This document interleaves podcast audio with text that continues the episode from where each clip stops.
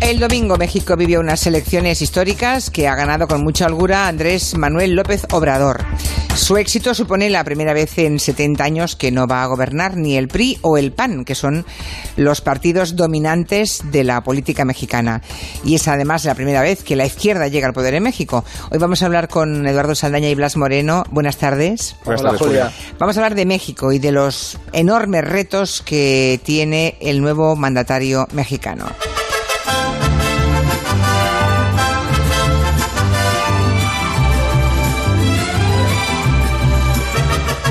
Digamos que México es un país muy grande, una población tres veces mayor que la de España, ¿eh? no está mal. Es la decimoquinta economía del mundo, es por tanto una potencia latinoamericana de primer orden.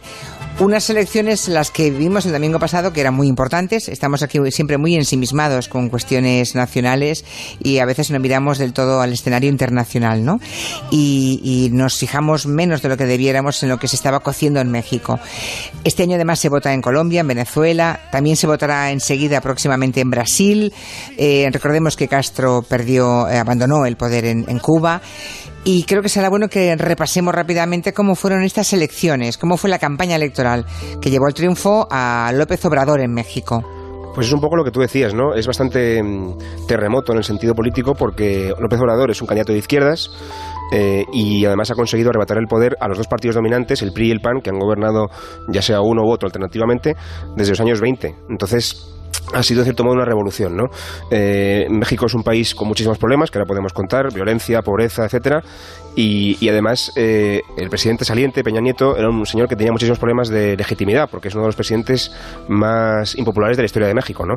Entonces todo esto eh, ha generado un, un caldo de cultivo que ha conseguido que López Obrador gane las elecciones con mayoría absoluta, inapelablemente, con el 53%, y la cuestión es ahora qué va a pasar eh, y cómo va a afrontar él el cambio político en el país. Desde luego, el reto es enorme y habló, habló ya rápidamente de reconciliación en su discurso después de ganar, como decías, claramente con un 53% las elecciones. Llamo a todos los mexicanos a la reconciliación y a poner por encima de los intereses personales.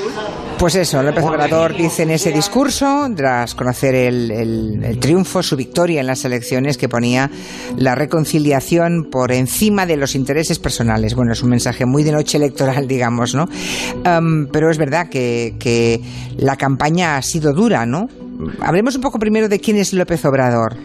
Sí, yo además eh, he estado investigando la figura de López Obrador y he de decir que es un político muy interesante, sobre todo su carrera a lo largo de la política mexicana, porque siempre ha estado eh, contestando y en la oposición a lo que él ha denominado la mafia.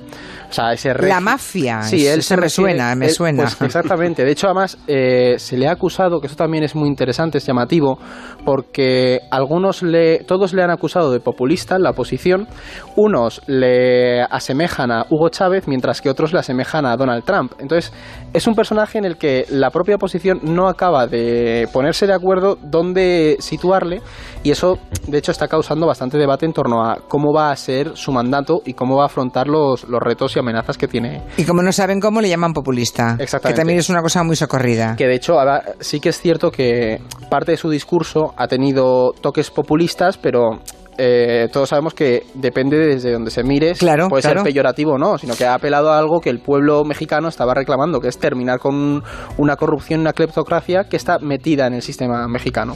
Y es tan revolución como parece desde aquí, eh, por primera vez en 70 años que alguien consiga desbancar a los partidos de siempre que llevan 70 años repartiéndose el pastel? Sí, o sea, esto sin duda es un hito en la, en la historia política mexicana, porque no tenemos que ver al PRI y al PAN, a los dos principales partidos, como elementos opositores, sino que al final ha sido algo similar a Cánovas y Sagasta, yo podría compararlo, es un bipartidismo cedido porque el sistema se había construido sobre un dominio de la política. Entonces, romper esa dinámica es algo muy, muy, muy raro y sobre todo va a tener consecuencias a nivel social, a nivel mm, político, económico y también en el, en el aspecto de, de, los juegos de poder a nivel local y regional. Eso va a ser también muy interesante qué va a pasar ahora. Y que además ni el PRI ni el PAN son partidos de izquierdas. Claro. Es decir, el PAN es más, es más de derechas que el PRI y el PRI ya lo es también, con lo cual que este señor llegue al poder también es un poco revulsivo en ese sentido ideológico. Y también es que el PRI lleva tanto en el gobierno que ha pasado por la izquierda, por la derecha, por la reforma, por el progresismo. Son 70 años en la política mexicana. Así que se ha adaptado a la, piel que conviniese en cada ocasión, ¿no? Claro, porque es que al final ha sido el partido de México, por decirlo así. el partido del poder, claro. Sí, el poder. Es, muy ¿Es usted de izquierda o de derechas? No, soy el poder. Sí, soy del PRI.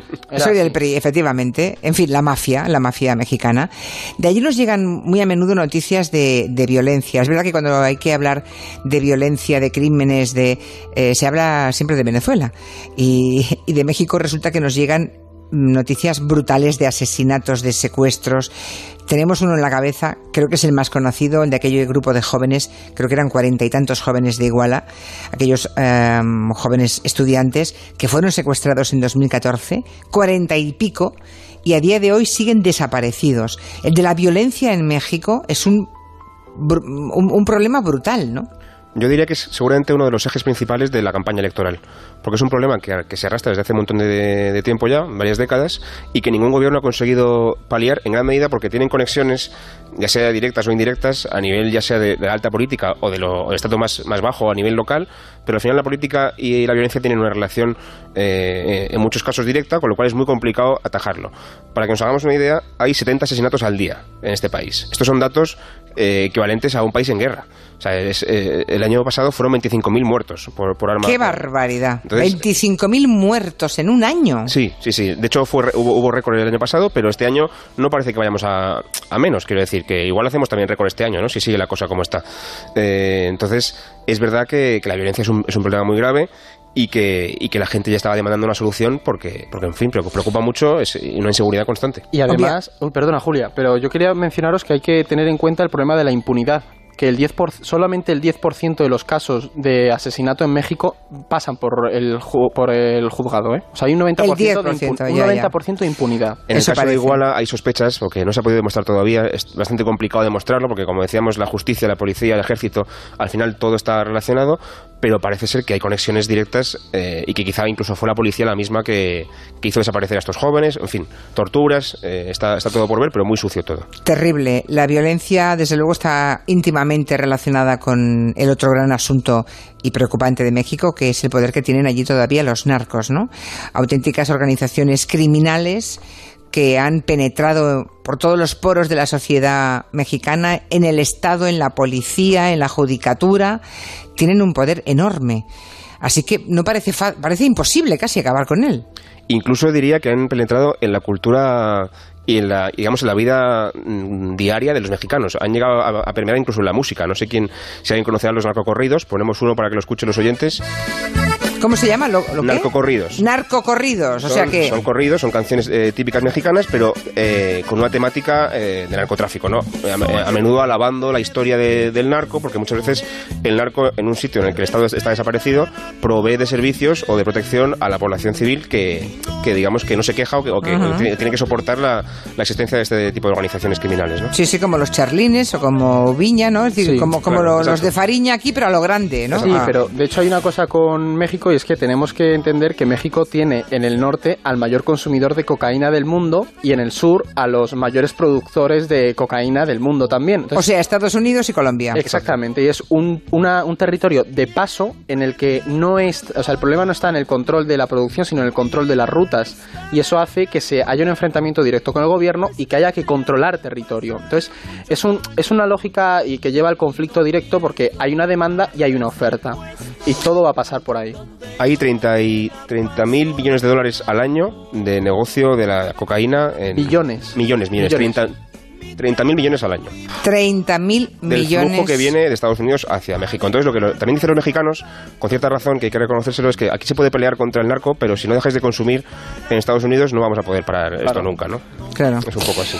Pues ese narco corrido que estamos oyendo, pues cantando la idea esa romántica del narco, ¿no? Del protector de su zona, de su territorio, de su gente Y el narcocorrido, pues eso es un corrido que canta las excelencias de un criminal. Así, de claro, ¿no? Al que tratan como benefactor, pero un criminal. Es que ese es el punto, que en muchos casos suple al gobierno y acaba dando trabajo a muchas regiones. Entonces, el narco acaba, acaba siendo visto como alguien cercano. Una alternativa al gobierno que no está y que además es corrupto. claro, un Estado podrido, por otra parte, ¿no? Infiltrado. Por cierto, que Trump sigue insistiendo en levantar el muro con México, ¿no?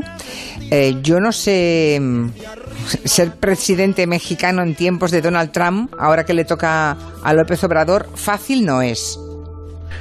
No, hecho, bueno, sí, sí, perdón. No, de hecho es que es curioso porque Trump está queriendo construir un muro con México. Vimos hace unas semanas estas imágenes terribles de, separando familias de, sus hijos eh, por esta política tan, tan, tan salvaje que ha puesto en marcha Trump.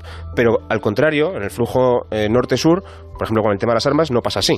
Eh, la mayor parte de los homicidios que se cometen en México se cometen con armas de fuego y es muy complicado conseguir armas de fuego legalmente en México. ¿De dónde vienen? Vienen de Estados Unidos, donde se producen y se comercializan legalmente a expuertas, por decirlo, decirlo así, y se se trasladan haciendo contrabando a México, ¿no? Entonces, no queremos que pase la gente de la frontera sur hacia Estados Unidos, pero mm, no sé si permitimos, pero desde luego somos menos estrictos a la hora de, venderle nuestras armas a los mexicanos, claro. Y luego México le viene muy bien a Estados Unidos porque México hace de tapón, es decir, Estados Unidos financia programas para que México proteja su frontera sur con todo el Centroamérica. Entonces, Trump está frenando a México, pero no tiene que olvidar que México, o sea, que le debe mucho a México en cuanto a la llegada de inmigrantes centroamericanos tengo aquí un par de datos. De las 15 millones de armas que hay en México ahora mismo, se, estima más o menos, 13 millones se han obtenido de Estados Unidos. Es que 13 millones han salido de Estados Unidos. Se, consiguen de forma ilícita, porque, porque si fueran legales se podrían conseguir, pero ya digo, es muy complicado. En su sistema parecido al español. Tienes que conseguir unos permisos, no se puede comprar en todas partes. ¿Y esto sale en los debates electorales? Tema no porque cada vez que sale Trump a decir queremos eh, el muro puesto en la frontera con México yo, yo quiero pensar que los dirigentes mexicanos dirán oiga sí pero si lo ponemos usted no, no vende ni una arma más a nuestro país que tenemos 13 millones de armas fabricadas por ustedes aquí no claro es que ese o no sale ese debate no no se llega a plantear directamente ese debate de, eh, a nivel en foro en foro abierto no se no se plantea porque la cuestión acaba centrándose en la inmigración es decir las remesas importan las mesas que mandan los mexicanos importan mucho más. Y sobre todo que imagínate que Trump cerrara la frontera para importar todos los productos. Dañaría bastante la economía mexicana. Y luego hay que ver que los narcos se benefician bastante de la, de la llegada de armas, que eso también es interesante. Ya, ya, de manera que aquí nadie protesta por las armas americanas. Exactamente. Terrible, pobres mexicanos. Por cierto, eh, entiendo que ahora se les abra una esperanza, a ver si no se decepcionan. Y dejamos para otro día el tema de los feminicidios. Ha sido muy decepcionante ver cómo en la campaña electoral no se ha hablado apenas de la, de la violencia contra las mujeres, cuando México tiene, es uno de los peores lugares para nacer mujer. Tiene la tasa de feminicidio más alta del mundo creo que eran siete mujeres al día. Siete cada día mueren en México. los datos es terrible. El año pasado hubo 2.585 mujeres asesinadas en México. 2.585. En España creo que fueron, no sé si llegó 50 o... Por supuesto no recuerdo que México es mucho más grande a nivel poblacional, pero incluso si hacemos las cuentas rápidamente nos daremos cuenta de, que, no, tiene, no, tiene, comparación, vamos. Hombre, siete mujeres cada día. Y la cifra no varía eh, en relación a, a los homicidios generales del país, es decir, es una constante. Pues eso, terrible. Eh, gracias a Blas Moreno y a Eduardo Saldaña. Buenas tardes.